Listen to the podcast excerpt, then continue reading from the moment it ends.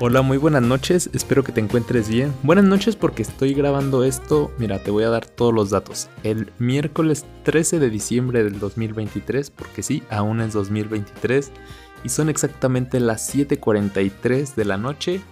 Estoy frente a una almohada que pongo para que absorba el ruido, no haga eco. Estoy en el cuarto principal y con mi perrito Obama que está en la cama atrás de mí esperando que le dé de cenar. No me juzguen, no es que no haya comido él, es que ya le di hace un rato y ahorita quiere más comida, entonces va su, su segunda cena. se, la, se la difiere un poco pues, para que le dure y le doy más en general de su ración, pero bueno. Te pongo un poco el contexto visual de, de cómo estoy grabando el podcast, este episodio ahorita. Y quería hablarte, hace rato iba corriendo, hace mucho que no corría tan a gusto, me puse a escuchar justamente otro podcast de, de un chico que es de Australia, se llama Tom Nosky. Mm, para mí aporta como cosas de mucho valor, tanto desde la parte de, de cómo crear negocios, un poco de, de su mentalidad que la va transmitiendo. Y bueno, estaba escuchando como podcast de él y a mí me gusta no solamente escuchar de él, sino en general de otros tipos de podcast, pero me gusta mucho cómo a veces la monotonía de algo como correr, que a mí me encanta también eso, o sea, aunque sea a una encaminadora, lo disfruto, pero me encanta cómo hace una sinergia, yo lo siento, como esa sensación entre estos movimientos tan automáticos de correr un pie delante del otro y estar escuchando como que entre una cosa y la otra entre que puedo ubicarme en el presente y concentrarme relativamente en los dos y por momentos como que ninguno. No, no, no sé si suena muy loco lo que digo, aunque tal vez sí lo ha sentido alguna vez, aunque no sean esas actividades. Mientras estaba escuchando el podcast y corriendo, de repente se me venían algunos recuerdos y de ahí derivó a ideas que son lo que me hacen grabar ahorita este episodio, porque esto se me ocurrió hace, no sé, dos horas que regresé de correr. Entonces, hoy te quiero hablar sobre, sobre el valor, pero no, no el valor a nivel moral o personal, sino de que a veces tenemos un punto donde no sé qué puedo aportarle al mundo. Considero que más allá de una profesión o una formación académica, si es que la tuve o no, mm, no tengo algo diferente o algo destacable.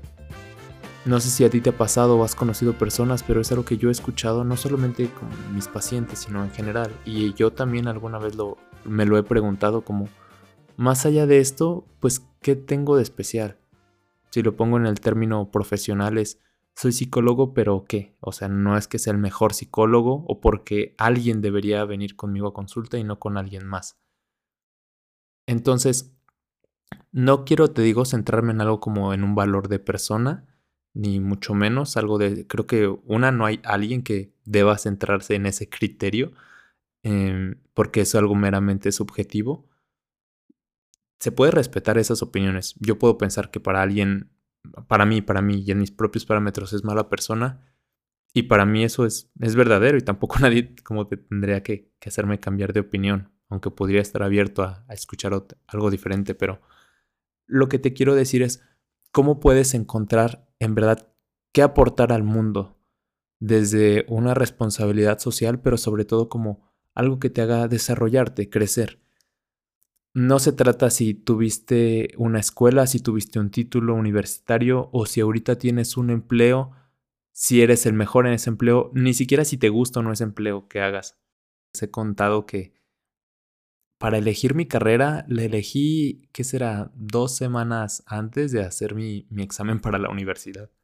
O sea, no es algo que dijeras, ah, sí, desde pequeño supe que quería y, y me dediqué a ello, a seguir, pues eso, a, a, seguir lo que, lo que me llenaba, fue una pasión desbordante. No, para nada.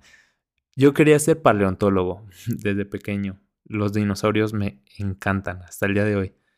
Luego quería ser eh, veterinario, pero dije, me encanta lo de poder ayudar a animales en diferente ámbito, pero eso conlleva ver más de cerca el sufrimiento de los animales y, no, no quiero eso, aunque sea con el propósito de ayudarlos, pero no, no quiero verlos así sufriendo y entrarle. Luego dije, a ver, y esto yo de muy pequeño, ¿no? Eh, en mi familia nunca hubo como, como, no sé cómo expresarlo, o sea, como un exceso de dinero, como que íbamos a veces al día, a veces un poquito más, algunas cosas se había como, como para darnos unos gustitos, pero nunca hubo lujos, ni mucho menos. Entonces, más temprano que tarde, mi cabeza derivó a, pues quiero estudiar algo que dé dinero. Entonces, esto te lo digo como a los 6, 7 años, ¿no? Entonces por ahí me dijeron, no, pues ser actuario, ser contador o ser no sé qué. Y, dije, ah, pues voy a hacer eso, sin tener ni idea de, de qué conllevaba eso, o ni siquiera qué trabajo era ese. Luego, ¿qué más? Como en la prepa, ya un poco más cercano, no a finales de prepa, bueno, sí, también a finales, pero creo que desde mediados de prepa, mm, me atraía mucho la tecnología, muchísimo. Aún me gusta mucho y me llego a enajenar mucho con eso, pero me, me... O sea, por ejemplo, en cuestiones de celulares, aunque yo no tuviera un celular así como súper top o padre, o sea, casi que te podía ir a un Telcel y decirte las especificaciones de cada uno, eh, todo, ¿no? Los componentes, también saber hasta algunas cosas básicas de, pues, de los hackeos que se hacen y así. Entonces, entonces es algo que me atrae mucho las computadoras, todo, y dije, ah, ahí soy quiero estudiar ingeniería computacional o informática. Porque pues ya pasaba, digamos, mi tiempo libre investigando mucho como de ese ámbito y dije, ah, eso me gusta. Y luego vi que también de eso pues daba dinero y dije, oh, dos pájaros de un tiro. Entonces por unos pues grandes meses, yo creo que tal vez incluso un año o medio año, como que esa era mi tirada. Ya de ahí no, pues no me puse como a buscar otras cosas. Y Luego, una vez que estaba, no sé qué le estaba yo haciendo a mi celular, creo que instalándole otra cosa, poniéndole un, emulador de PlayStation adentro, algo así, cuando no era como tan común, era un proceso súper complejo, o complejo para mí. todo lo aprendía por mi cuenta. Sí había tutoriales, pero digamos era cuando encontrabas tutoriales aún en, en Google, no, no tanto en YouTube, no de seguir así el video paso a paso. Entonces, pues sí, tenía su grado de, de aprendizaje mucho más grande. Que caí en cuenta de no quiero hacer esto diario, o sea, no lo de los celulares, sino estar frente a una computadora, no sé, 8 o 6 horas de lunes a viernes. Esto lo hago ahorita porque me gusta, es mero placer. Pero llegar a eso como que no, le voy a perder rápido el placer, si me va a hacer monótono, se me cansaba la vista, dije, no, ¿a quién engaño? O sea, como hobby, como placer me gusta y lo seguiré haciendo, pero ya de algo laboral y además luego resolver asuntos que ni siquiera son como que entretenidos para mí. No, para nada. Y fue hasta una clase que tuve en la preparatoria de psicología que tampoco es que me encantó ni que me enganchara, pero sí me llamó mucho la atención. Y hablé con la maestra y me le pregunté otras cosas, me llamó más la atención y investigué un poco más y dije, esta, esta es, digamos, pero me gustó como por falta de participantes, porque me gustó más que las otras que había visto no porque me sintiera súper enganchado.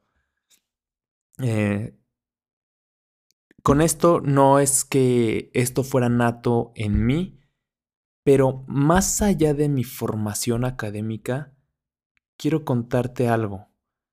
Esto es algo que se fue, yo mirándolo para atrás, esto es algo que se fue cuajando, que se fue formando muchos, muchos, muchos años antes de que siquiera supiera qué es la psicología.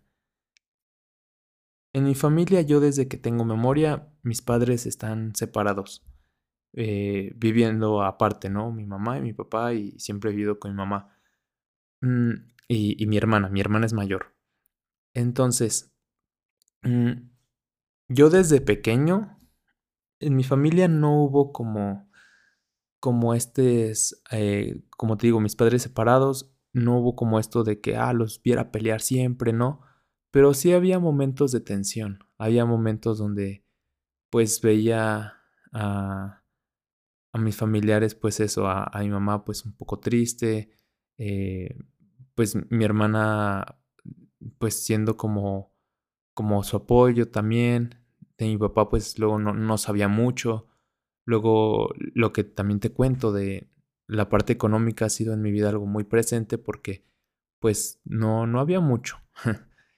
Y a mi papá, pues, aunque él llegaba a aportar, pues no, también, pues a veces no le iba tan bien. Entonces, pues eso, como que había limitaciones, pero mm, no lo, tanto porque era pequeño y, así creo, no sé si era o no la intención de, de mi mamá en este caso, pero nunca lo viví tanto como carencia, sino es algo como ahorita no se puede, pero como que siempre había una especie de esperanza, no muchas veces explícita, no es que me lo dijeran, pero como de, pero se va a poder, simplemente como, espera, espera, ahorita no, pero después sí. Em, entonces, de, de estas experiencias donde te digo, a veces había encontrones emocionales, había momentos de desgaste, de tristeza y de enojo, y que bueno, pues mi mamá lidiando con, con mi hermana, conmigo, yo en retrospectiva nos considero a los dos, a mi hermana y a mí, como unos hijos como muy tranquilos. O sea, no es como que nos agarrábamos a golpes o, nos quisiéramos salir de la casa y hacer travesuras, no. Pero pues sí había accidentes, evidentemente me descalabré, a veces sí me enojaba con mi hermana y ella conmigo, pero cosas más normalitas, no nada así del otro mundo. Pero pues eran situaciones que eso de chiquitos, pero ya cuando íbamos creciendo sí había muchas discusiones, sobre todo de mi parte, hacia con mi mamá. Recuerdo que eran sobre todo en la prepa, cuestiones de permisos, mi mamá pues siempre queriendo como protegerme con la mejor intención, pero llegaba a, a exagerar, o sea, a querer controlar, a influir mucho en mis decisiones, que repito, con la mejor intención pero mm, esa buena intención no era transmitida y lejos de eso, pues fomentaba algunas como inseguridades y sobre todo situaciones de estrés de mi parte, donde mi momento ahí era desapegarme más y enfrentarme poco a poco a la vida en lugar de, retenerme. Entonces yo sí puse mucha, mucha resistencia en ese aspecto, creo que mucha más que mi hermana en, la convivencia, porque pues primero pedía permisos, Luego pues ya mentía un poco para quedarme más tiempo pues con mis amigos o algo así. Pero luego ya era como ya, o sea, en verdad pues acepto el, castigo, el regaño y sé que llegando va a ser una hora y hora y media de discutir.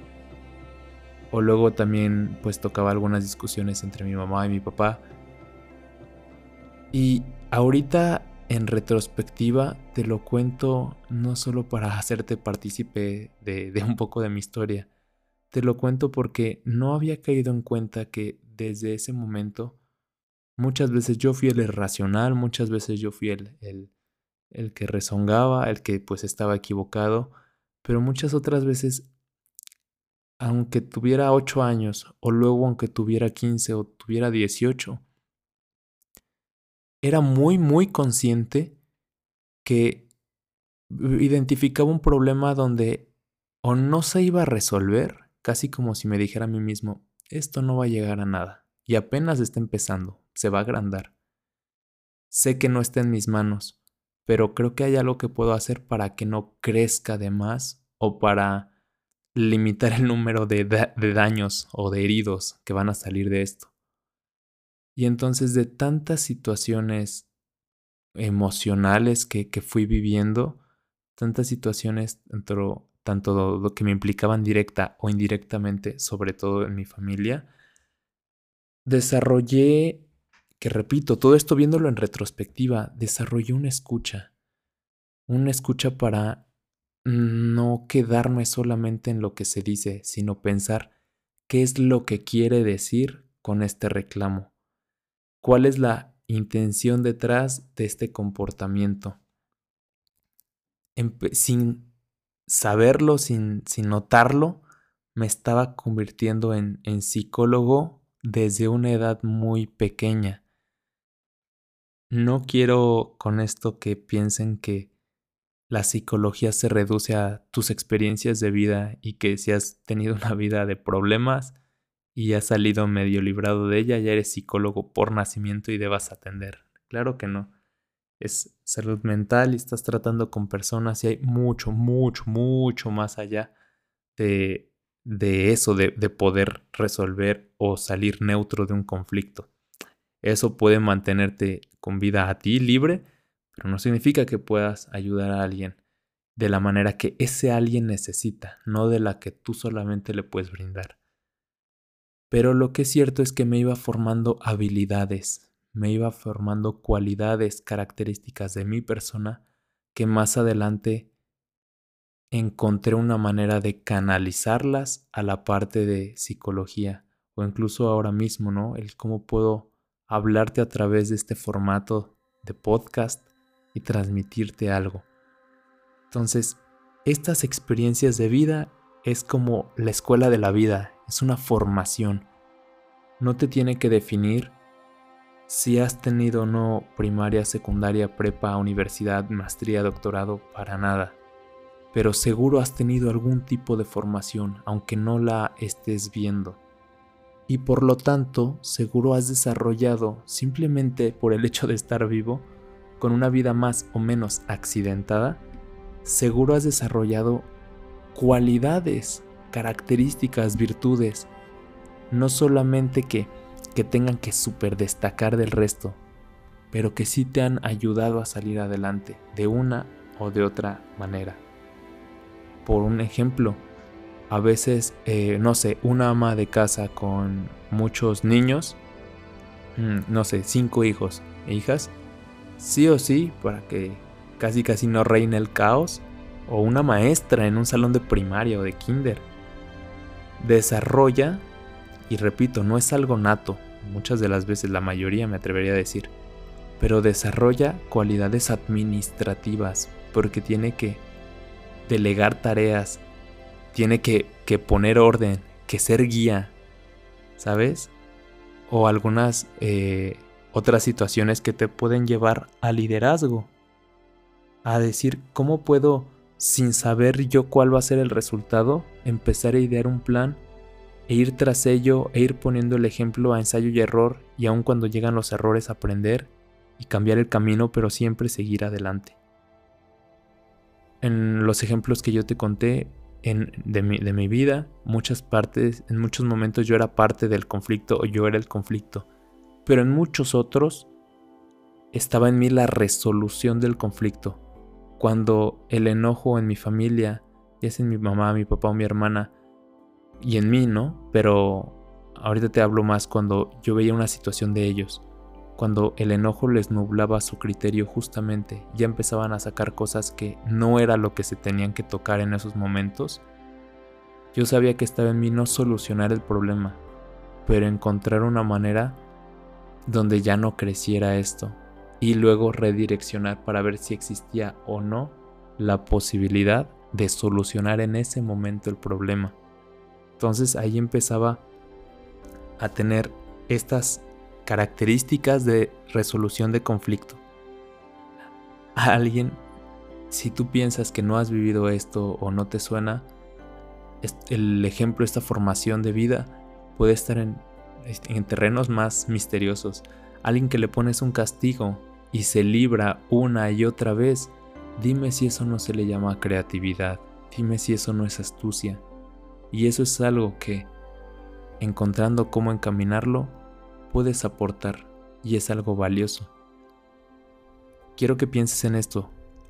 Enfócate no en qué puestos de trabajo, no en qué títulos tienes y con eso qué vas a, desarrollar, aportar o incluso encontrarle una salida monetaria quiero que te enfoques en qué cualidades y en qué características de valor tu propia historia de vida te ha aportado y sobre todo cómo tú le has aportado a alguien o a tu misma persona.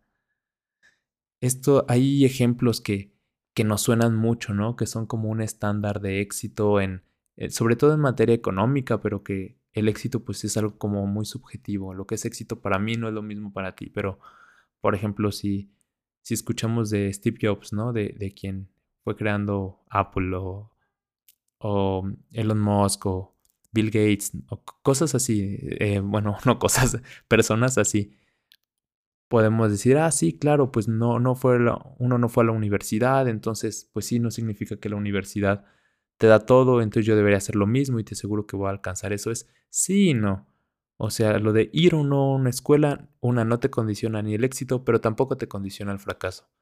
Y ellos no se formaron, o alguno de ellos no se formaron en una educación tradicional, pero sí se fueron formando y tal vez en un plano mucho más intenso en algo externo, tanto de la vida como literalmente académico, pero de otras maneras.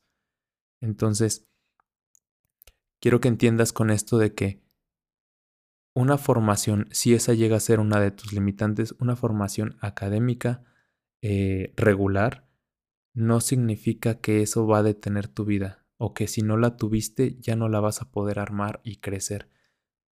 Pero sí te representa una responsabilidad el hacer algo al respecto. Como esas cualidades que digamos la vida te ha enseñado, queriendo o no queriendo, pero que forman parte de tu persona, te han ayudado. Y ahora cómo las puedes dirigir a algo práctico, algo que puedas aportarle a alguien más, algo que te aporte a ti a través de una remuneración económica, ¿sabes? Pero esta responsabilidad se va a traducir en, en, libertad, encontrando tu valor y encontrando posteriormente las maneras que mejor se adapten a tus gustos, a tus posibilidades y tus deseos, tu propósito de saber usarlo. Espero que el episodio de hoy te aporte algo, te deje pensando. Eh, escríbeme, mándame un, mensaje, ya sea en Facebook, en, Instagram. Estoy haciendo varios cambios en, en mis plataformas, sobre todo de Instagram. Estoy cambiando un poco la parte de, de lo que quiero transmitir desde el formato eh, físico, visual. Bueno, no físico, porque es digital, pero visual. Y también voy a cambiar el nombre lo de espacio psicoanalítico me gusta muchísimo, pero en un sentido estricto, ahorita siento que el psicoanálisis, no quiero reducir esto al psicoanálisis. Siento justamente por, eh, bueno, eso no lo había pensado, pero con lo que te estoy diciendo ahorita mismo, siento que puedo aportar mucho, tanto dentro, pero también fuera del psicoanálisis. No porque el psicoanálisis sea algo pequeño, es un mundo maravilloso que me encanta y, es de las pocas cosas que me apasionan también. Pero, pero en este momento de mi vida quiero aportar más allá de eso, en otras áreas, ser algo más diverso, no tan profundo solo en, en, alguna. Em, pero, pero bueno, ya verás cuál es el nuevo nombre porque aún no lo sé. Estoy en, en proceso creativo para, para, para elegirlo pero voy a hacer varios cambios y, y bueno, te hago partícipe de, de ello. Espero que encuentres este valor que tienes tú.